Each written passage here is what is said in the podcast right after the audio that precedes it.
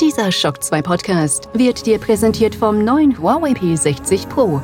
Das High-End-Smartphone mit einzigartigem Perlentexturdesign, robustem Kunstglas und Ultralighting Telefotokamera. Huawei P60 Pro für Augenblicke, die leuchten. Welcome to the Shock 2 podcast, your program for video games, comic books, movies, and much more. Hallo und willkommen bei einer neuen Folge des Shock 2 Podcast. Heute freue ich mich sehr, dass der Florian bei mir in der Leitung ist. Hallo Florian. Hallo allerseits. Wie wir die Sendung geplant haben, so ehrlich können wir sein, haben wir ein Thema gehabt, nämlich wollen wir heute über The Flash reden. Der Florian hat den Film schon gesehen. Der DC-Film, auf den viele schon einige Jahre warten. Also selbst Leute, die enttäuscht sind von den DC-Comic-Verfilmungen, sind gespannt, was der Flash ist, was der Flash geworden ist und ob er wirklich das halten kann, was sich viele davon erwarten. Der Florian war im Kino. Wir werden heute drüber reden. Spoilerfrei. So viel kann ich auch schon sagen. Spoilerfrei heißt bei uns immer, alles, was man in Trailern sieht, da auf alle Fälle drüber reden. Plus natürlich über, über Dinge, die wichtig sind, um euch da eine anständige Kritik zu liefern. Aber gerade bei dem Film, glaube ich, ist es ja wichtig, nicht über irgendwelche geheimnisvollen Cameos zu reden, über irgendwelche Story-Wendungen und so weiter. Und da kann ich jetzt schon versprechen, das werden wir nicht machen. Aber, und das ist jetzt die, die, die Wendung bei uns, wir reden heute über zwei Dinge, nicht nur über The Flash, sondern auch über die neue Marvel-Serie Secret Invasion, die startet nächste Woche am Mittwoch, am 21. auf Disney Plus und sowohl der Florian als auch ich, wir haben schon zwei Folgen anschauen können, auch hier werden wir spoilerfrei drüber reden, und ja, euch mal sagen, wie uns diese ersten zwei Folgen gefallen haben, was wir uns von der Serie erwarten, was euch erwartet und was alles nicht drinnen ist. Genau, und man kann, wir können jetzt schon sagen, die zwei Serien könnten unterschiedlicher nicht sein. Also Serien, ja. Comic-Umsetzungen, wie auch immer man das jetzt zusammenfasst. Und trotzdem ist es natürlich eine schöne Klammer. Absolut, beides Comics und, und beides basiert mehr oder weniger lose, ja, auch da werden wir heute drüber reden, auf sehr, sehr bekannten Comic-Events. Bei der Flash ist es Flashpoint und bei Secret Invasion ist es Secret Invasion. Und auch da werden wir natürlich ein bisschen vergleichen, ein bisschen schauen, was da hängen geblieben ist und was nicht. Wir starten mit der Flash.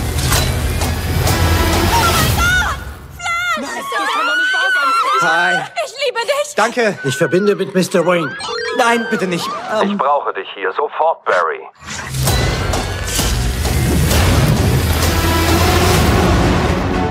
Jetzt lass ich dich erzählen, du warst im Kino.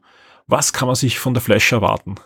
Ja, also The Flash vielleicht ganz grundsätzlich. Wir haben schon gesagt, es basiert auf Flashpoint. Das ist diese bekannte Comic-Geschichte, in der Barry Allen zurück in die Zeit reist, um zu verhindern, dass seine Mutter ermordet wird, um zu verhindern, dass sein Vater dafür ins Gefängnis wandert und dadurch aber das, die, die Zukunft oder seine Gegenwart so stark verändert, dass ja, das keine guten Auswirkungen hat. Also diese Grundprämisse finden wir auch in The Flash äh, nach einem zugegebenermaßen sehr humorigen Prolog, der manchmal sehr slapstickartig rüberkommt, sind wir an diesem Punkt, wo Barry erkennt, er hat gerade keine Chance, seinen Vater aus dem Gefängnis rauszubekommen. Der aktuelle Beweis, den er herausgefunden hat, äh, wird nicht reichen, um ihm da äh, zumindest seinen Freispruch zu, zu bekommen. Und deshalb beschließt er entgegen dem Ratschlag von Bruce Wayne, er geht zurück in die Zeit und verhindert, und das geht mit einem ganz minimalen Eingriff, dass seine Mutter ermordet wird.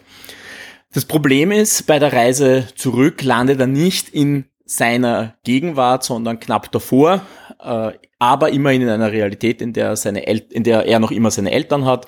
Äh, aber, wie er bald feststellt, das ist keine gute Idee gewesen, denn da kommt eine ganz, ganz große Bedrohung auf ihn zu und seine Tat hat viel größere Auswirkungen, als er je vorhergesehen hat. Und dementsprechend muss er jetzt versuchen, diese Realität wieder gerade zu biegen oder vielleicht dann doch drauf zu kommen, dass, ja, die Idee, seine Eltern zu retten, nicht die beste war. Wir wollen da jetzt nicht zu weit nach vorn gehen. Kenner des Comics werden jetzt sagen, cool, das ist ja eine sehr adäquate Umsetzung. Da kann ich nur sagen, Achtung. also wie gesagt, ich glaube, äh, die, Gemeinsamkeit ist, dass er zurückreist und dass nachher äh, die Welt eine andere ist. Ja, viel mehr, wenn ich mir so die, die, die Reviews anschaue und auch deins durchlese und so weiter, ähm, hat das nicht mit dem Comic gemeinsam. Ja, ähm, man muss dazu auch sagen, die Entstehungsgeschichte dieses Films ist eine sehr, sehr sehr, sehr lange. Und selbst wie der Film fertig gedreht wurde, wurde der Film anscheinend, ja, da, das haben wir damals nicht gesehen, aber wenn man sich Aussagen anschaut von Leuten, die damals den Film schon in so einen Vorab-Premieren gesehen haben, so diese Death-Screenings und auch jetzt wieder den Film schon gesehen haben, die sagen, die Handlung ist nochmal komplett in eine andere Richtung gebogen worden. Es gibt einen anderen Anfang, ein anderes Ende und dazwischen auch einige Dinge, die jetzt fehlen, aber auch ähnlich wie bei, bei dem Justice League äh, Filmen oft zwar die gleiche Szene sind, aber plötzlich eine andere Prämisse eigentlich haben. Ja, das können wir natürlich jetzt nur aus der Distanz. Genau, äh, also das können wir nur sagen. Wie wirkt er auf dich? Wirkt er wie ein rundes Ganzes? Über weite Strecken erstaunlicherweise bei dieser Geschichte ja. Äh, es haben ja auch schon mehrere Kritiken angesprochen, dass der dritte Akt der Handlung ein bisschen chaotisch wird. Äh, ich glaube, das liegt aber daran, dass die, ähm, dass, dass sie da ein bisschen damit gekämpft haben, wie man diese Story halt zum Ende führt. Äh, man merkt dann, aber man merkt aber grundsätzlich, glaube ich, nicht zu sehr, wenn man jetzt drinnen sitzt, dass da so viel gestückelt worden ist. Das machen sie schon mit einem gewissen Talent und gerade die, diese, dieser Prolog und die ersten beiden Handlungsakte sind eigentlich sehr, sehr gelungen. Also ich fand diesen, diesen, diesen Action-Prolog, der wirklich Spaß macht und uns diese Figur Barry Allen noch einmal vorstellt und äh, auch ein bisschen slapstick-artig ist, fand ich sehr gelungen. Auch wenn da ein bisschen der Unterton mitschwingt, weil man jetzt weiß, das ist jetzt einer der letzten Filme des, der, aktuellen DC-Timeline, das, da, da kommt ein bisschen Wehmut auf, ganz ehrlich, weil man sieht da ja nicht nur Barry Allen nochmal, sondern man sieht auch tatsächlich Ben Affleck nochmal als Batman und man muss sagen, der fühlt sich mittlerweile scheinbar wieder wohl in dieser Rolle, weil man hat das Gefühl, der hat Spaß gehabt damit. Im Interview hat er gesagt, das ist der beste Bruce Wayne Affleck, den er je abgeliefert hat. Ja, und das macht's ja fast schade, dass man jetzt weiß, gut, das war jetzt, ich, ich meine, ich glaube, er hat für Aquaman nochmal Szenen gedreht, ja. aber er ist trotzdem am Weg hinaus. Wir bekommen noch einmal einen Auftritt äh, von, von Gal Gadot als Wonder Woman. Nur eine kurze Szene in dieser Sequenz, aber trotzdem auch da, man hat halt so dieses Gefühl, so, die ist jetzt auch dann weg.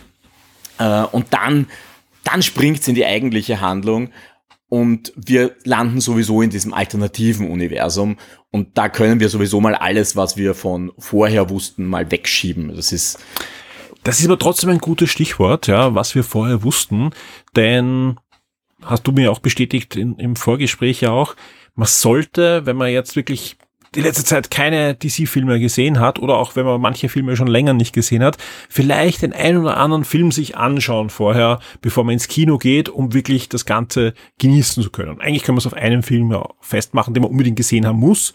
Das ist nämlich Man of Steel. Also ich glaube, wenn man Man of Steel nicht gesehen hat, versäumt man da doch einiges rechts und links an, an, an Story-Strängen, die man einfach zwar sieht, natürlich auch versteht, ja, also eine Comic-Verfilmung so, so Tiefgang hat das Ganze nicht, aber einfach auch von den Emotionen, die transportiert werden sollen, von der Intention der, der handelnden Personen und so weiter, ohne Man of Steel bleibt er doch glaube ich, das eine oder andere nicht hängen.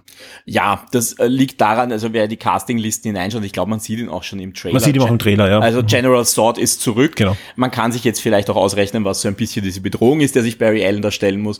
Äh, und das natürlich, das, das, das spielt jetzt mit. Wie war das in Man of Steel? Wie hat das da funktioniert? Wie Superman sich General Zod gestellt hat?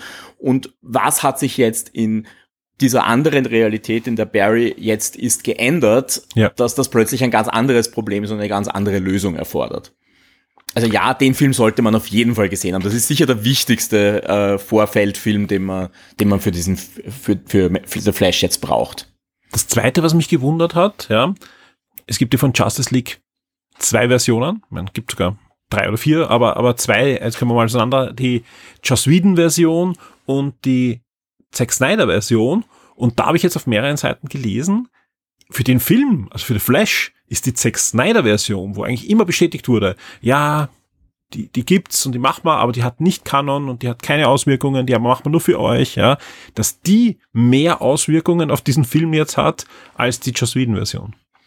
Dazu kann ich nur eingeschränkt was sagen, weil ich mir die Justice League Version noch immer nicht angesehen habe äh, von Zack Snyder. Also die liegt noch immer auf meiner Playlist. Was mir aufgefallen ist, weil ich mich schon ein bisschen eingelesen habe, dass äh, Barry äh, Iris West begegnet und die so ein bisschen andeutet, dass sie dem Flash schon mal begegnet ist. Und das ist ja aus der Joss Whedon-Version rausgeschnitten worden. Da ist die ganze Rolle ja entfernt worden von ihr. Ja. Äh, die war aber in der, war aber eigentlich bei den Dreharbeiten schon dabei. Also da habe ich mir schon gedacht, hoppla, die referenzieren jetzt auf diesen Cut.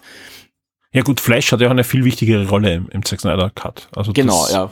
Also das, ja, das spielt halt auch mit rein, ja. Also natürlich, man kennt diesen Charakter ein bisschen besser. Ich hatte jetzt beim Ansehen von Flash das Gefühl, nachdem ich eben nur die kanonischen Kinofilme gesehen habe, ich habe ihn jetzt das erste Mal so richtig kennengelernt. Und das ist eigentlich auch äh, schön gemacht. Also man kann da auch wirklich ohne diese Vorkenntnisse hineingehen, aber es ist trotzdem spannend eben, dass man sagt, gut, die Zack Snyder Version ist eigentlich die wichtige oder die richtige Version, auf die man da zurückgreift. Jetzt hast du gerade gesagt, ja, äh, du hast The Flash jetzt so, so wirklich kennengelernt und da muss man natürlich dazu sagen, The Flash äh, wird sogar mehrmals, ja, sieht man ja auch in, in den Trailern, äh, gespielt von Ezra Miller. Da gab es ja den einen oder anderen Vorfall in den letzten Jahren, muss man dazu sagen.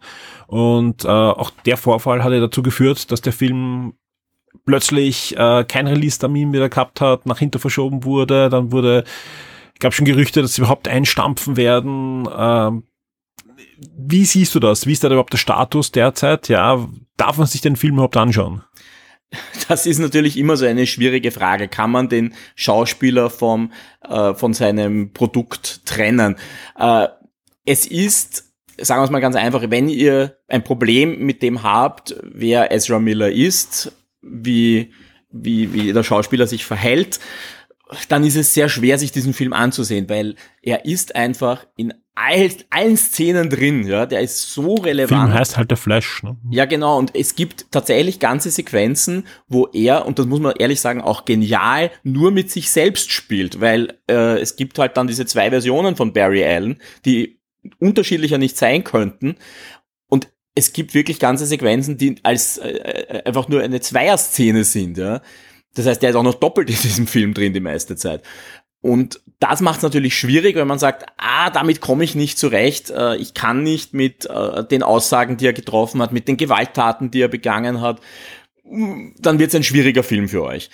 Auf der anderen Seite, wenn man jetzt sagt, man kann drüber hinwegsehen, dann ist es, dann ist es wirklich eine schauspielerische Glanzleistung, was er da abliefert. Also ich fand das wirklich, wie er das macht, wie er diesen Barry Allen spielt, der ganz anders ist, als wie man vielleicht aus der TV-Serie kennt. Also wenn man jetzt die Grant Gustin-Version im Kopf hat, das ist ein völlig anderer Flash.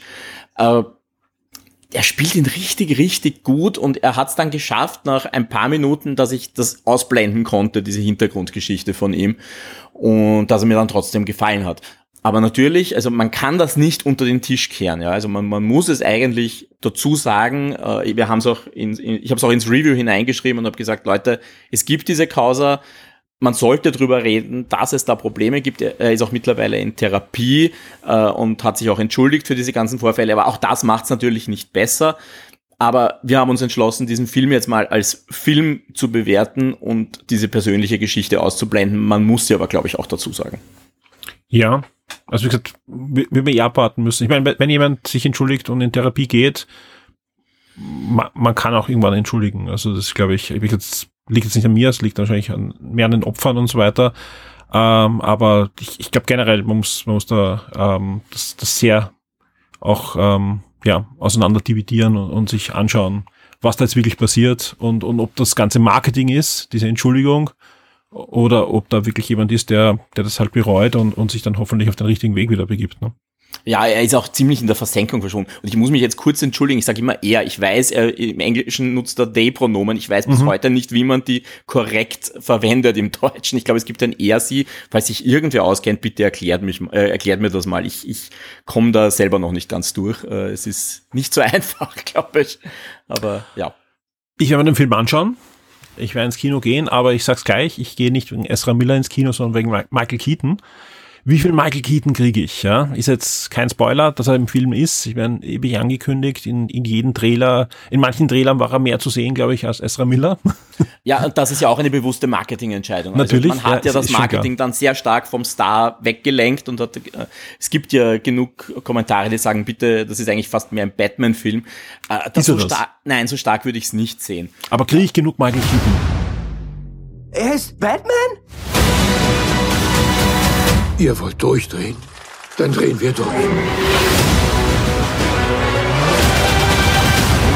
Wow, das ist ja oberkrass!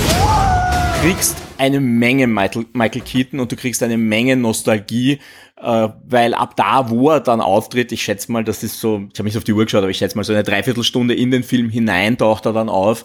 Äh, ab da wird natürlich im Nostalgiepool gewühlt. Ja, also da, du hörst das Thema, du, äh, du bist in diesem alten Batcave, der sich natürlich ganz, ganz stark dran orientiert. Du hast das, äh, du hast das, den Batwing wieder. Äh, das ist schon cool. Auch diese, auch einfach das Outfit, das, das Bat-Outfit ist ja ein ganz anderes, als wir es jetzt kennen würden aus den aktuellen Inkarnationen. Und das ist schon cool. Also da kommt schon eine Nostalgie rein und man muss eigentlich fast sagen, äh, eben zu dieser Liste an Filmen, die man sich vorher anschauen sollte, es zahlt sich schon noch aus, die ersten, also die zwei Burton-Batman-Filme gesehen zu haben, um hier zumindest ein Gespür für den Charakter zu bekommen. Man muss aber auch ganz klar dazu sagen, er spielt einen, einen stark gealterten Batman, das heißt, da ist auch genug Zeit vergangen. Es ist jetzt nicht so, dass, dass da jetzt äh, wirklich äh, so viele Referenzen passieren auf damals oder was jetzt, also dass die Geschichte jetzt großartig angegriffen wird, was damals Es, passiert ist. es wird, glaube ich, auch nicht ganz klargestellt, ist das wirklich der Bruce Wayne aus dem Universum von, von den, äh, den Burton-Filmen oder ist er ein Bruce Wayne, der einfach so ausschaut und, und einen, ein paralleles Universum wieder ist, was halt ähnlich ist wie das dem Burton-Universum? Genau, also es Ja. gibt eigentlich keine wirklich zentralen Anspielungen. Es gibt eine einzige Joker-Anspielung, wo ein, ein, ein Sackerl vorkommt, das lacht und das, das war's auch schon wieder. Ja. Ja. Äh, es, aber natürlich, man spielt natürlich eben thematisch äh, im, im Design mit diesem Charakter, aber es ist, es ist so viel Zeit vergangen. Es, es ist auch etwas, was Barry ja dann auffällt. Moment, dieser Batman muss deutlich älter sein als mein Batman. Äh, das, äh, das spielt ja dann auch mit rein, wie, wie auch da diese Ja. alternative Universendynamik funktioniert. Übrigens auch eine sehr witzige Szene, dass, äh, äh, wie das äh, wie erklärt wird und auch das übernimmt Michael Keaton, der diese Zeittheorie dahinter Er erklärt. hätte eigentlich, das war der ursprüngliche Plan, der Batman werden sollen. Er hat ja für Aquaman schon Szenen gedreht, die jetzt mit Ben Affleck nochmal dann gedreht wurden. Er wäre im Batgirl-Film drinnen gewesen, weil er eigentlich so ein Übermentor hätte werden sollen. Der alte Batman, der die neuen jungen Helden aufbaut. Ne? Aber ja, das ist vielleicht eh zum Glück nicht passiert, ja, wenn man sich anschaut, was da jetzt so rechts und links so raustroppt noch an Informationen. Aber gut, dass er wenigstens jetzt den, den großen Auftritt da bekommt. Im Comic ist es ja so, ja, dass ähm, dann Barry Allen zurückkehrt und auch da Batman eine wichtige Rolle spielt, aber eine andere. Da ist nämlich Bruce Wayne gestorben. Äh, Thomas Wayne, also der Vater, ist, ist Batman und Martha Wayne, die Mutter, ist der Joker, also die Joker. Ähm, das ist eine großartige Geschichte. Das muss man dazu sagen, sind große Fußstapfen, wo dieser Film jetzt hineintritt. Ja, jetzt klar, jetzt habe ich Michael Keaton und so weiter. Insgesamt, ja, wie bewertest du den Film? Haben die auch geschafft, da wirklich eine Geschichte aufzustellen? Oder gehe ich in den Film, um Michael Keaton zu sehen, um nochmal äh, Ben Affleck zu sehen, um halt die anderen großartigen Schauspieler, die da jetzt vorkommen, wieder nochmal zu sehen? Oder ist der Film insgesamt auch sehenswert, wo ich sagen kann, ist ein guter Film? Er ist ein guter Film, kein überragender Film, aber er war vielleicht jetzt von den DC-Filmen, die ich gesehen habe, also in diesem DCU, äh, der, der mir am meisten Spaß gemacht hat und er hat sich auch überhaupt nicht lang angefühlt. Äh, es gibt natürlich diese Nostalgie-Momente und die sind extrem wichtig für diesen Film, weil sie auch ein anderes Publikum hineinziehen. Es ist auch eigentlich kein großes Problem, wenn man sagt, hey, ich will es jetzt eigentlich wegen Michael Keaton sehen. Ich habe mir die anderen Filme gar nicht angeschaut, die haben mich nicht interessiert. Äh, Man wird diesen Film ja trotzdem verstehen über weite Strecken. Also das, das, das Vorwissen, ja, wir haben, wir haben schon drüber geredet, es schadet nicht, aber es ist jetzt keine Katastrophe, das nicht zu haben. Äh, der Film steht aber auch zum Glück genug alleine, weil da habe ich dann schon kurz ein bisschen Angst gekriegt, wie es dann geheißen hat, so, und das sind die Liste an Cameos, die wir nicht eingebaut haben. Da habe ich mir gedacht, und was haben die jetzt alles eingebaut? Äh, und da gab es ja auch ein paar Leaks, das wollen wir jetzt gar nicht so großartig anschneiden, was da alles drin ist. Aber es gibt schon diese Momente, wo dieser Nostalgiefaktor sehr, sehr groß ist. Aber abgesehen von Michael Keaton sind diese Momente sehr geballt an, in, in, einer, in einem Moment, sage ich mal. Oder großteils geballt in einem Moment.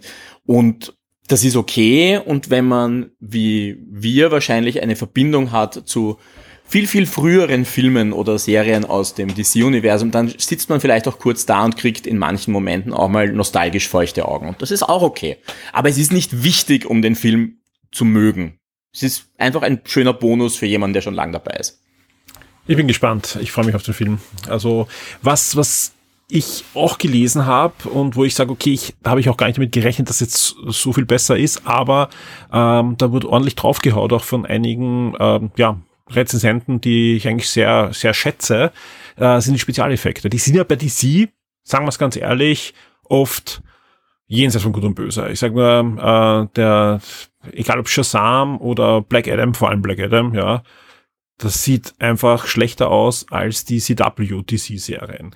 Wie sieht's da jetzt wirklich aus bei der Flash? Ja, äh, natürlich, wenn man drinnen sitzt, ist immer was anderes, äh, als, als wenn man, wenn man das versucht, da irgendwie zu analysieren. Sind dir da schlimme Spezialeffekte aufgefallen? Ich habe gelesen von Kostümern, die mit CGI nochmal verändert wurden und wo man das einfach ja, gegen den Wind riecht. Wie sieht's da aus? Wie sehr stört das dann wirklich, wenn man sich den Film ansieht? Ich glaube, das ist, also ob es jetzt gut oder schlecht sind, das kann man immer wieder bewerten, aber wie sehr stört's dich, wenn du drinnen sitzt? Also die einzige Sequenz, wo es mich wirklich ein bisschen rausgerissen hat, äh, war in diesem Moment, wo Barry durch die Zeit reist. Da kommt er so in eine Time Bubble und sieht so die alternativen Möglichkeiten oder wie sich die Zeit so zerreißt an diesem Moment.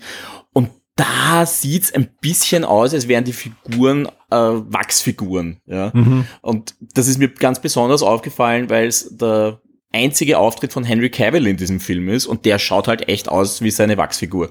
Fand ich ein bisschen schade, wo man, wo man ihn da sieht. Alles andere, es sind nicht die überragendsten Effekte, ja. Also es ist jetzt, aber es ist jetzt auch, finde ich, nicht der Totalausfall, als den es manche hinstellen. Äh, ich habe es in, in IMAX gesehen, also 2D IMAX, in der Größe wirkt es trotzdem nach Bombast. Es geht natürlich auch manches einfach sehr schnell. Ja. Äh, klar, wir reden von Flash, da gehen, gehen viele Dinge einfach schnell.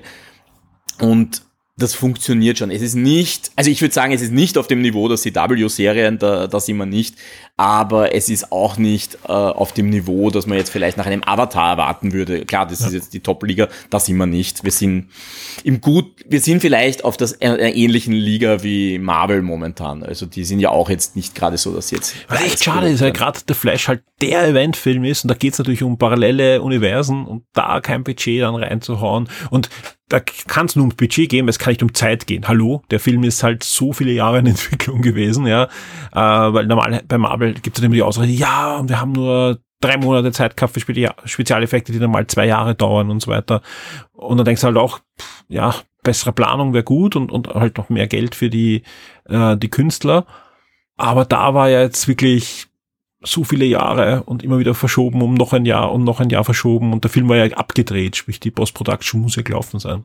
Ja, wobei ich kann mir auch vorstellen, dass die dann da auch ein bisschen auf, auf Stopp gedrückt haben, weil sie eben gar nicht wussten, kommt der Film raus, müssen sie jetzt sowieso neu ja. drehen, weil sie Ezra Miller nochmal aus, austauschen. Äh, eine Sache übrigens, die mir sehr gut gefallen und das spielt ja auch in die mhm. Spezialeffekte rein, ist, wenn Ezra Miller mit sich selber spielt. Weil das, das merkt man oft, dass ein Schauspieler da zweimal gedreht worden ist und da entstehen so diese komischen ja. Pausen das funktioniert erstaunlich gut. Also das liegt natürlich an Miller selber, der einfach wirklich eine tolle Leistung abliefert, wie er das macht. Äh, aber es, es wirkt auch sehr, sehr nahtlos einfach zusammengesetzt. Also muss ich sagen, dass das hat mir, weil normalerweise ist es ja dann oft so, dass man einen nur von hinten sieht und der andere schaut halt in die Kamera, dann weiß man, die haben mit einem Standing gearbeitet. Aber das ist sehr oft, dass beide eigentlich so gedreht sind, dass man weiß, das ist beides er. Und das das, das hält dieses, diesen Film, das hält diese Szenen einfach zusammen, weil das, wenn das auseinandergefallen wäre, würde ein ganzer Teil des Films plötzlich nicht mehr funktionieren. Ist auch etwas, was sich quer durch alle Reviews, egal ob die positiv sind oder negativ äh, sind, zieht, ja. Alle sagen, die Schauspielleistung ist super. Ezra Miller wird gelobt, ja. Alle erwähnen natürlich die Vorfälle, die es gab, aber sagen, Wahnsinn, was er da abliefert, ja. Eine der besten Leistungen in seiner Karriere. Dann wird Ben Affleck gelobt, als, ja. als, als Bruce Wayne, Batman, Michael Keaton in, in seiner Rückkehr, wo alle sagen, hey, Wahnsinn, äh, was sie mit seinem Alter noch da, dahin stemmt, ja. Und wer auch gelobt wird, äh, ist natürlich äh, Sasha Cale, der neue Supergirl, die, und, und, und ich glaube, das hast du auch schon äh, bestätigt, leider wahrscheinlich zu wenig Screentime kriegt in diesem Film. Ja, das liegt einfach an der Struktur, wie Supergirl da in die Handlung hineinkommt. Äh, da sie, sie kommt relativ spät in diesen Film hinein äh, und hat aber eigentlich eine gewisse Entwicklung zu durchlaufen äh, und dafür bleibt einfach sehr, sehr wenig Zeit. Und dann kommt sie halt, und dann kommt halt dieser, dieser letzte Teil des Films, wo die, die, diese erst diese große Handlung zum Ende hinstrebt, und da hat sie halt dann keine Zeit mehr, irgendwie schauspielerisch mhm. großartig zu glänzen. Auf der anderen Seite, das, was ich gesehen habe von ihr, das wäre schon so ein Punkt, wo ich sage, das ist eine Schauspielerin mit einer Figur, da würde ich gern mehr sehen. Ja, da, das würde mich wirklich reizen, der noch mehr zu geben, sie nochmal als Supergirl zu sehen. Da bleibt halt ein bisschen die Frage, wird das auch passieren, weil das wissen wir halt nicht. Ich glaube, wenn der Film einigermaßen erfolgreich ist, und vor allem, weil der das alle verlangen, ja. Es wird auch alle Reviews sagen, hey, wir wollen mehr von dieser modernen Version von Supergirl sehen, ja. Ah, ich glaube, da irgendwann wird James Gunn auch sagen, dann mach mal einen Supergirl-Film, wir rebooten. Das, das ist einfach die gleiche Schauspielerin, aber ein neues Universum. Multiverse, oh je. Also was, das ist was ja, das muss man dazu sagen, auch relativ, in dem Fall relativ einfach ja. möglich wäre, so. weil wir treffen sie eigentlich nur, also die, diese ganze Handlung mit ihr spielt ja eigentlich im alternativen Universum. Und Eben. insofern das greifen sie eh nicht mehr auf, diese, diese, diese Realität. Also das, das, das ist das Schöne an dem Film. Man kann sich da eigentlich dann die besten Teile herausnehmen und sagen, man macht noch irgendwas damit. Ja, die Frage, die Frage bleibt natürlich auch, und, und da geht's natürlich noch weiter, ist, geht's mit Ezra Miller weiter? Ja, auch das ja. wissen wir nicht. Äh, ich glaube, da, da, das weiß, das weiß auch das Studio im Moment noch nicht, sage ich ganz Richtig, ehrlich. Ja. Die warten, eben das, was ich zuerst sage, ja. Äh, sich entschuldigen ist das eine, ja, und, und dann in Therapie gehen.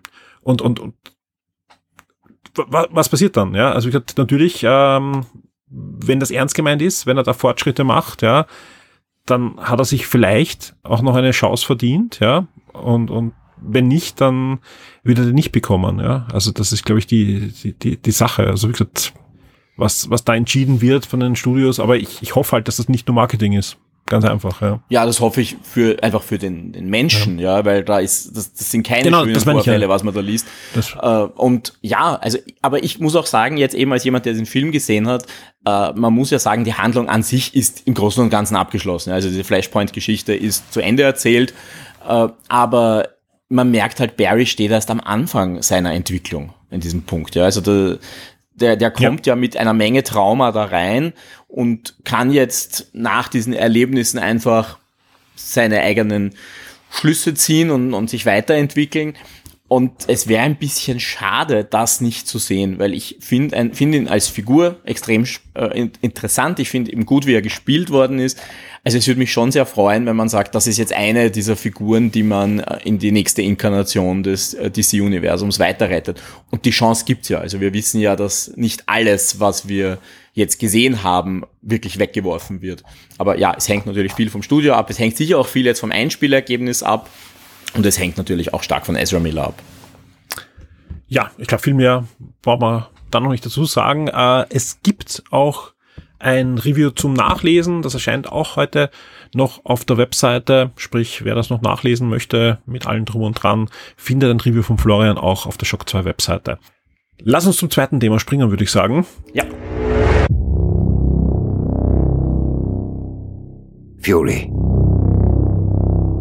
Seit du weg bist, ist alles noch viel schlimmer geworden.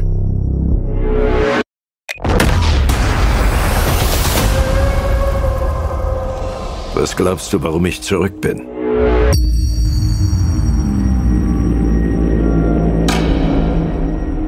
Du bist nicht in der richtigen Verfassung für den Kampf, der vor uns liegt, alter Freund.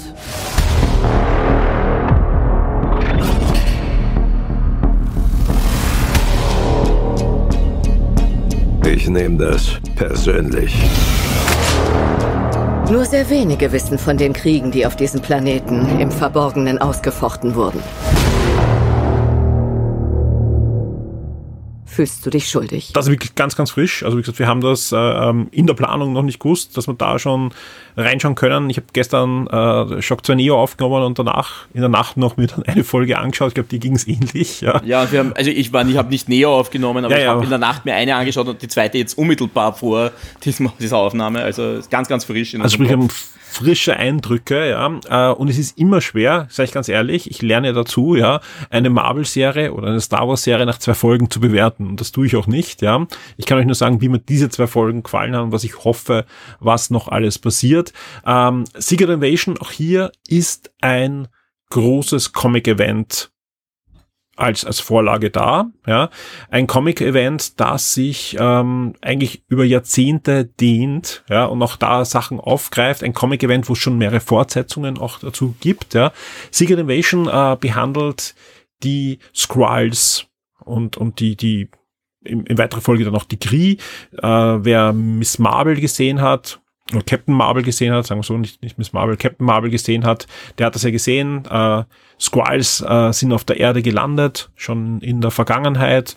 Und am Ende des Films bekommen sie ja das Versprechen von Captain Marvel und von Nick Fury, die suchen einen Planeten für, für diese Rasse, die ja sich im Krieg befunden haben. Jetzt ist im Comic ein bisschen anders, ja, das sind die, die Skrulls, äh, nicht die Guten unbedingt, ja. Also sagen wir so, da gibt's, äh, da wird, da wird nicht klargestellt, ob da irgendwie da, die die Guten oder die Bösen sind, sondern sind zwei kriegerische Rassen eigentlich, die sich da äh, die Köpfe einschlagen. Warum dann überhaupt auf der Erde? Das wird auch recht gut erklärt. Es gibt halt äh, das Kriegereich und das Skrulls-Reich und ja, kurz gesagt, unser Sonnensystem ist so ziemlich dazwischen. Und nicht nur das, ja, sondern auch rund um die Erde gibt's auch noch einen, ja, ähm, einen Warp-Punkt, sage ich mal, ja, also einen, einen Sprungpunkt, wo lichtschnelle Reisen ermöglicht werden, ja, also sprich, blöd, blöde Geschichte, ja, deswegen ist die Erde da immer im Konflikt. Ähm, das Schöne ist an der Secret Invasion Geschichte ist, dass sie sehr raffiniert vorgegangen ist. Sie erzählt nämlich, dass ähm, die Erde schon seit langem unterwandert wird, ja, von den Skrulls und in das Persönlichkeiten dann auch ausgetauscht werden durch Skrulls und keiner merkt's. Und nicht nur Persönlichkeiten, sondern in weiterer Folge auch Superhelden, ja, die dann nicht nur ausgetauscht werden, sondern die Skrulls dann auch ihre Fähigkeiten übernehmen können, aber auch ihren, ihren Geist, ihre Erinnerungen. Also man kann eigentlich nicht merken, ob das ein Skrull ist. Äh, in in den Comics zum Beispiel, ähm, in der, also der ersten Secret Invasion war das ähm, Spider-Woman, ja, die gar nicht so viel mit Spider-Man in dem Fall äh, zu tun hat. Das ist eine, eine Agentin, die da ähm, korrumpiert wurde. In der Animationsserie, äh, in dieser Avenger-Animationsserie war es äh, Captain America. Und das Schöne ist, dass du auch so retroaktiv dann äh, auch dann mitbekommst, wann in der Marvel-Historie in den 60er, in den 70er Jahren gab es diesen Austausch. Ja? Und äh, in, in weiteren Folgen ging es dann so, dass wirklich immer mehr Avengers eigentlich dann auch schon mal ausgetauscht wurden, Politiker. Also sprich, es ist eine sehr, sehr spannende Geschichte, wo man auch dann als Leser sich oft nicht sicher sein kann. Ja, wer ist da jetzt auch wirklich dann noch einer von, von den, den Helden, die man kennt, die man vielleicht seit Jahrzehnten begleitet hat und wer ist schon ein ausgetauschter Skrull und vor allem, wenn er ausgetauscht wurde, wann wurde er ausgetauscht? Ja, wie viele Abenteuer hat man mit ihm eigentlich gelesen als Skrull? Und wenn das gut geschrieben ist, die, die, die Secret Invasion Events sind eigentlich sehr gut geschrieben, macht das eine Menge Spaß. Und drum war natürlich der, die Freude groß, als Marvel Studios Secret Invasion als Serie angekündigt hat. Zuerst eigentlich als, als Sneak Fury Serie nur und äh, es war die Marvel-Serie, auf die ich mich eigentlich am meisten gefreut habe, wo ich mir erwartet habe, dass eine, eine harte, düstere Thriller-Serie wird. Und ich weiß nicht, wie es dir geht, aber nach diesen zwei Folgen, die wir jetzt gesehen haben, bis jetzt ist es genau das worden. Ja, es ist auf jeden Fall so ein, ein klassischer, düsterer äh, Spionage-Agentenfilm momentan. Also das ist äh, eigentlich eh ein bisschen das, was man erwartet hat. Äh, ja, und dieser Fokus auf Fury ist natürlich sehr stark. Man, man lässt ja diese ganzen Superhelden da jetzt eigentlich mal außen vor momentan. Und das wird auch, soweit man das so ein bisschen rausgelesen hat, so sein. Das heißt, was wir jetzt wirklich mal haben, ist ein Update. Was ist eigentlich so mit Fury passiert? Den haben wir ja jetzt schon eine ganze Weile nicht mehr in der aktuellen Timeline so richtig gesehen. Und ja, das äh, es gibt einen ganz eigenen Spin, eine ganz eigene Atmosphäre. Äh, ich muss dazu sagen, eben ich habe jetzt Flash und äh, Secret Invasion sehr knapp nacheinander gesehen. Das ist auch ein bisschen Whiplash, was man da kriegt, weil ja. von bunt und humorvoll mit, mit Herz und, und Emotion hin zu dieser düsteren Agentenstimmung, die man jetzt vielleicht auch von einem Agenten-Thriller außerhalb des MCUs erwarten würde, wenn jetzt nicht gerade die Skrulls rumrennen würden. Das ist schon ein ziemlicher Unterschied, aber jetzt kein schlechter Unterschied. Also sie machen das ja auch wirklich gut. Die Stimmung kann man in etwa, dass man ein bisschen einordnen, äh, vergleichen mit dem Winter Soldier Film. Also generell mit den Captain America Filmen ab zwei, zwei und drei, wo es Ja, halt wirklich das ähm, äh, die, die, auch und die, die Unterwanderung von Hydra war ja ähnlich. Auch da waren plötzlich äh, Agenten, die man aus drei Filmen kennt, waren plötzlich Hydra-Agenten. Ja, äh, also das, das, das ist schon ein ähnliches Setting, aber mit der Prämisse, die Serie ist deutlich härter. Ich weiß nicht, was die für eine Einstufung bekommt. Ja, ich habe es schon nachgeschaut, vielleicht ist noch äh, keine Information draußen, aber ich denke mal, die ist ab 16. Also Ja, das- würde ich auch sagen, schon, sie ist also, nicht ohne. Ihr seht sehr dort, wachsend. ihr seht dort Menschen, die sterben, ihr seht dort Folterszenen, ihr seht dort äh, wirklich harte äh, Dinge und selbst wenn die nicht da wären, äh, ihr solltet zumindest, um die finde ich Serie auch gut einzuordnen zu können, so politisch auf dem neuesten Stand sein. Ja, wobei ich sagen Also- muss, dass das fand ich jetzt ein bisschen hart. Ja. Also da, da merkt man natürlich, die können diese Serie jetzt nicht nach hinten schieben, großartig. Weil wir wissen ja zum Beispiel, sie brauchen Fury für Marvels. Aber ich habe mir dann gedacht, also diese Thematik, die da ein bisschen Mhm. entsteht, mit einem potenziellen kalten, also mit einem potenziellen Krieg zwischen Russland und den USA, da habe ich schon ein bisschen geschluckt und habe mir gedacht, will ich das jetzt wirklich gerade sehen? Das meine ich ja. Also das, das ist keine Kinderserie. Ja, So. definitiv nicht. Ja. Äh, was, was echt spannend ist, ich glaube nämlich sogar, dass sie aktuelle Sachen noch hineingeschrieben haben, ein bisschen. Also ist, die Serie war in Produktion, die Serie war schon fertig mit Drehbüchern und so weiter, bevor äh, die, der, der Konflikt in der Ukraine losgetreten wurde. Aber da, da gibt's noch mehr, mehr Dinge. Und man kann natürlich dann sagen, okay, wer ist da vielleicht ein Skrull? so, äh, die, die, die Thematik wird da, glaube ich, sicher noch äh, hineingespielt werden. Die ersten zwei Folgen, muss man zusagen, spielen zum großen Teil auch in Moskau. Ja, eben, und das macht's nicht besser. Also es ist äh, schon eine gewisse, also es, es, es, hat, es fühlt sich erschreckend real an dafür, Ja. dass das eine Serie mit Aliens ist. Genau, also das, das ist der Punkt. Äh, es ist wieder ein, ich meine, ist erschreckend, ja, aber es macht ja auch immer, das MCU hat ja ein bisschen auch geschafft, immer ein bisschen Realität hineinzubringen, anders als die Comic, weg von, von den bunten Bildern, ja. Manchmal mehr, manchmal überhaupt nicht, ja. Manchmal ist man auch wieder drei Schritte zurückgegangen. Ant-Man, Guardians of the Galaxy gingen ja wieder mehr in, in die bunten Comicbilder hinein. Äh, das ist wirklich ja dieser, dieser schwarze, graue, Düsternis, hoffnungslose Bereich, den wir in den Captain America 2 und 3 Filmen eher gesehen haben.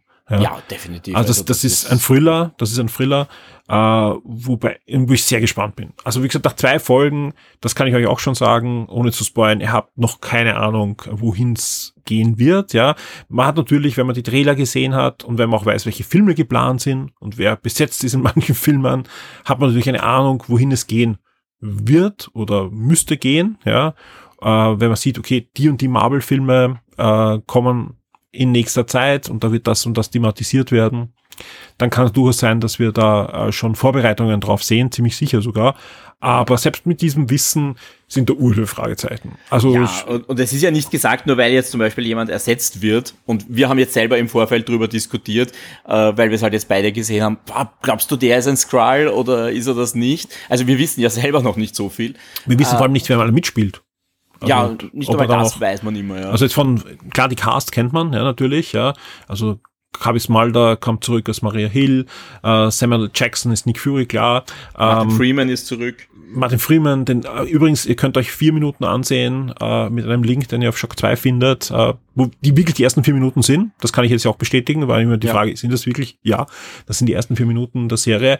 Äh, ben Mendelsohn ist natürlich wieder dabei als Dallas, also als dieser ähm, Anführer der, der Skrulls, so dieser Familienvater-Anführer, der bei Captain America mit dabei war. Äh, Don Cheadle habe ich auch gesehen im Trailer. Also die, die sind alle dabei, aber was ich jetzt damit meine, ist, ähm, wer vom bekannten Helden spielt vielleicht mit und, und also ja. Ja, das, das wissen wir. Und um das, was ich jetzt vorher sagen wollte, noch kurz anzuschließen, es kann natürlich sein, dass die jetzt äh, ausgetauscht worden sind, aber das heißt ja nicht, dass man die nicht wieder zurückholen kann zu einem gewissen Grad. Ja, ja. So, der ist jetzt ausgetauscht gewesen und der war in irgendeinem Skrull-Gefängnis unter Anführungszeichen. Ja, ja, der, das, ja. Ist, das ist auch so in Comics, natürlich, ja. ja. ja das, also insofern, man kann nicht zu sehr drauf schließen, nur weil man jetzt weiß, im, was er sich im nächsten Projekt, wir wissen, genau. in Marvels ist Fury drin, theoretisch können die auch Fury ausgetauscht haben. Absolut, ja, man hat ja sogar einen Fury, der ausgetauscht wurde, schon gesehen. Damals in Spider-Man 2 war das, ne? Äh, ich weiß, ja, kann Spider-Man 2 Genau, wo man am Schluss sieht, die, die, die Skrulls, die aber im positiven Sinn Nick Fury war da auf der Raumstation oben noch. Ne? Genau. Was ja auch eine, ein wichtiger Punkt ist eigentlich. Das war ja das letzte Update, ja. das wir von Fury hatten. Und das ist ja auch für ihn so der Ausgangspunkt. Er war jetzt relativ lang oben auf dieser Raumstation und kommt jetzt das erste Mal zurück und kämpft eigentlich mit äh, den, den Geistern der Vergangenheit, was da passiert ist äh, rund um die Avengers-Filme. Wir, wir, er war ja, er war ja ausgeblippt, darf man genau, nicht vergessen. Er war geblippt und auch danach, wie, wie, was da rund um ihn passiert ist. Also ich finde das auch sehr interessant und das hat mir an der zweiten Folge sehr gut gefallen, äh, wie man sich mit Furys Vergangenheit äh, auseinandersetzt und was äh, den Versprechungen, die er gemacht hat, äh, seinen Taten, aber auch mit einer persönlichen Seite, die man vorher noch nicht gesehen hat. Also das ist jetzt vielleicht wirklich diese Gelegenheit, einen Charakter, der wirklich von ersten Film an dabei war und über den man aber relativ wenig wusste, jetzt ein bisschen Tiefgang zu geben. Ja, das bekommen wir ja anscheinend. ja. ja. Also da gibt's da gibt's sicher einige Überraschungen. Ich glaube auch, dass wir einige Flashbacks sehen. Also wir werden, glaube ich, da, da will ich jetzt gar nicht, da, ich will jetzt gar nicht spekulieren, was man alles vielleicht noch sieht, weil, wie gesagt, das, das wäre dann Spoiler, dass man es in den ersten zwei Folgen nicht sieht. Äh, da, da will ich überhaupt nicht ausholen. Was ich aber gerne noch erzählen möchte, und das ist keine Angst, ist auch nichts mit der Story, ähm, was man weiß, ja, äh, sowohl Emilia Clarke, die man aus Game of Thrones kennt, als auch Oscar-Preisträgerin Olivia Colman spielen mit. Und die machen beide ihre Sache gut, vor allem bei Olivia Colman. Die, ja. Also wenn man sie vorher vor allem von The Crown noch im Hinterkopf hat, ist das schon ein ziemlicher Sprung. Also die hat eine richtig coole Rolle. Ja, ich muss auch sagen, die, die, ist, die ist spannend. Ja. Ja, und äh, äh, auch ich, Emilia Clark bin ich halt gespannt, wo es mit ist. Also auch so eine ja. Figur, wo man nicht weiß, wo es hingeht. Äh, und bin ich gespannt. Man hat natürlich eine Ahnung, wo es hingehen könnte, aber auch da, genau. wir wollen jetzt nicht spekulieren. Aber dürfte er trotzdem eine der wichtigeren Figuren in dieser Geschichte sein und ja, das ist so, auch, auch so ein klassischer Graucharakter, sage ich mal. Secret Invasion hat für mich ein Potenzial, die schlechteste Marvel-Serie ever zu werden, ja, äh, weil einfach die ersten zwei Folgen wieder mal sehr gut sind, ja, und, und, und mich dann enorm enttäuschen können. Die können wirklich viel kaputt machen, auch was, weil ich glaube schon, dass diese Serie eben, wenn ich mal anschaue, welche Filme es dann kommen, in den nächsten zwei Jahren, äh, da muss einfach Sachen definiert werden für diese Filme. Was immer gefährlich ja. ist. Ja, weil das sind genau Sachen, wenn ich mir das erwarte, passiert das nicht und, und dann gleitet der Film plötzlich in die Belanglosigkeit ab, was echt schwer ist nach den Ereignissen allein der ersten Folge, dass diese Serie belanglos ist. Ja, würde mich wundern. Ähm, deswegen glaube ich, die, die noch immer, und ich bin ja Optimist, die Serie, die wird richtig gut. Ja, also da, da werde ich am Schluss auch sagen, nach den, wie viel sind es? Ich glaube sechs Folgen, ne? Sechs Folgen sind es. Also nach den sechs Folgen, dass das ein richtig cooler Thriller ist, der, wenn es Disney Plus nicht geben wird, wahrscheinlich auch ein cooler Nick Fury Film gewesen wäre. Ja, nur hoffentlich profitiert er eben von der, der Länge, weil sechs Stunden sind halt was anderes als das, was ja. wir jetzt sind. Genau, die Folgen sind relativ lang, 50 Minuten, ja. ne? Sollten auch durchgehend, also diese Länge haben. Es ist natürlich immer irritierend auf Disney Plus. Man sieht dann immer, es dauert 55 Minuten. Wir wissen alle, die letzten ja, ja. fünf Minuten sind Credits. Aber ja, so 50 Aber er bekommt, er bekommt so 48, 50 Minuten bekommt er wirklich. Also das ist schon ja. heftig, ja. Ja, äh, insofern übrigens auch nicht belanglos, weil man ja jetzt schon angekündigt hat, das ist jetzt zumindest das Setup dann auch Richtung Armor Wars schon. Also das ist ja dann eins der nächsten Produkte. Eben, also Armor Wars. Also ich glaube, aus dem Film kommt Armor Wars raus, aus dem Film kommt ähm, der nächste Captain America Film raus und auch äh, Thunderbolts. Die werden alle da dran ge gestöpselt sein. Ja, und Marvels, also wie gesagt, Marvels hängt ja, auch sicher ist ja auch dran. bestätigt worden. Ist ja auch schon bestätigt. Also wirklich, das ist ein zentrales Marvel-Ereignis, der Film. Also die, die Serie. so. ja. äh, und das, das ist schon spannend. Und da können uns wirklich viel versemmeln. Da können uns wirklich viel versemmeln. Andererseits, die Vorlage ist gut und die ersten zwei Folgen machen richtig viel Spaß. Und Spaß jetzt nicht in dem, dass du sitzt und dir den Bauch hältst vor Lachen, ganz im Gegenteil. Ja. Die sind dramatisch und auch äh, eingefleischte Marvel-Fans werden da ein paar Mal schlucken müssen. Das kann ich jetzt schon sagen. Ähm, Aber das, das, ich, das, das Schlimme ist, wir müssen jetzt wieder drei Wochen warten. Ja, das ist für uns wirklich das Schlimme, weil die Serie startet ja eigentlich für euch erst nächste Woche. Genau. Äh, und, und dann zwei heißt- Wochen nichts Neues. Genau, dann dauert es noch eine Woche und, und ja, es ist schon schlimm. Also dieser Gedanke jetzt mit dieser Ungewissheit. Jetzt werden alle sagen, äh, die haben schon zwei Folgen gesehen, jetzt jammern uns wieder herum. Ja, es ist, es ist legitim und ich, ich werde sie mir auch nochmal anschauen, glaube ich. Also Das Gute ist, diese Woche startet am Donnerstag ja auch Star Trek. Ich habe gehofft, dass wir da vielleicht auch noch Zugang kriegen. Das hätten wir euch dann auch noch mitnehmen können. Äh, ich habe nur ein paar Reviews gelesen, da ist nämlich das Embargo ja schon abgelaufen. Die sind durchwegs angetan von der zweiten Staffel von Star Trek New Worlds. Sie haben alle sechs Folgen schon sehen können. Äh, sagen aber, es ist deutlich anders als die erste Staffel und soll viel mehr Humor mitbringen. Nicht nur beim, Okay. Na, ich bin gespannt. beim ähm, Crossover mit Lower Decks. Dass wir jetzt Ja auch gut, auf das nur sind wir natürlich alle besonders gespannt. sind wir gespannt, aber eben die ganze Serie soll immer wieder sehr humorige Stellen haben. Also Ich- anscheinend ich, was. Ich hoffe ja. einfach, dass sie die Qualität halten. Und ich Ja. hoffe auch ein bisschen, dass sie diesen Stil halten, weil ich mochte es jetzt wieder mal Star Trek zu haben, dass Ja. es ein bisschen mehr Mission of the Week ist und nicht unbedingt nur diesem großen gesamten Plot dienen Absolut, muss. Aber ja, ja. freue ich mich auch schon sehr drauf. Also jetzt gerade starten wieder einige Serien, wo ich sage, so, da sitze ich jetzt Woche für Woche vor dem Fernseher und freue mich auf eine neue Folge. Ich habe mich sehr gefreut, dass du dir Zeit nehmen konntest, sowohl ins Kino zu gehen, als auch die Folge anzuschauen, als auch jetzt mit zu podcasten. Ja, wie gesagt, geht auf die Shock 2 Webseite, da gibt's äh, jede Menge Content auch von Florian. Und ja, dir nochmal vielen Dank und ich hoffe, wir hören uns bald wieder. Tun wir sicher. Wir haben, glaube ich, bald über ein neues Spiel zu reden, Stimmt, äh, du spielst ja schon seit geraumer Zeit ein Spiel. das so nächste Woche rauskommen könnte. Oh Gott. Also wir hören uns sicher bald wieder. es ist nicht die Dreizeit, ich verdränge gerade alles, was nicht die Woche passiert. Ich sehe das schon. Verstehe ich. Also, aber wir, wir hören uns sicher bald wieder. Passt, ich freue mich drauf, Florian. Bis dann. Passt, Tschüss. Bis dann, ciao.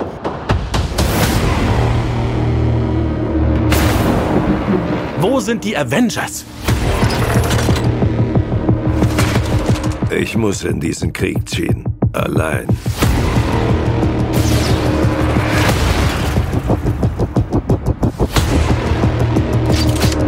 Sie sind der meistgesuchte Mann auf diesem Planeten.